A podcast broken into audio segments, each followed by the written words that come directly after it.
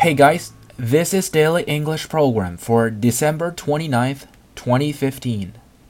The term for today is stand someone up.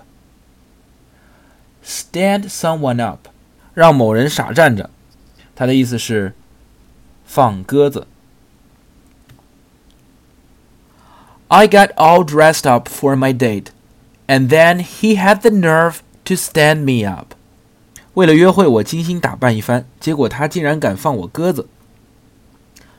I got all dressed up for my date, and then he had the nerve to stand me up. He is in no way to blame. He didn't stand you up on purpose. 这事儿不能怪他，他不是有意失约的。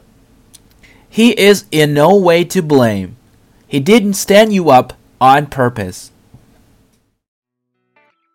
For more video series of my show, please check out my website at tubeguy.com or follow us on WeChat.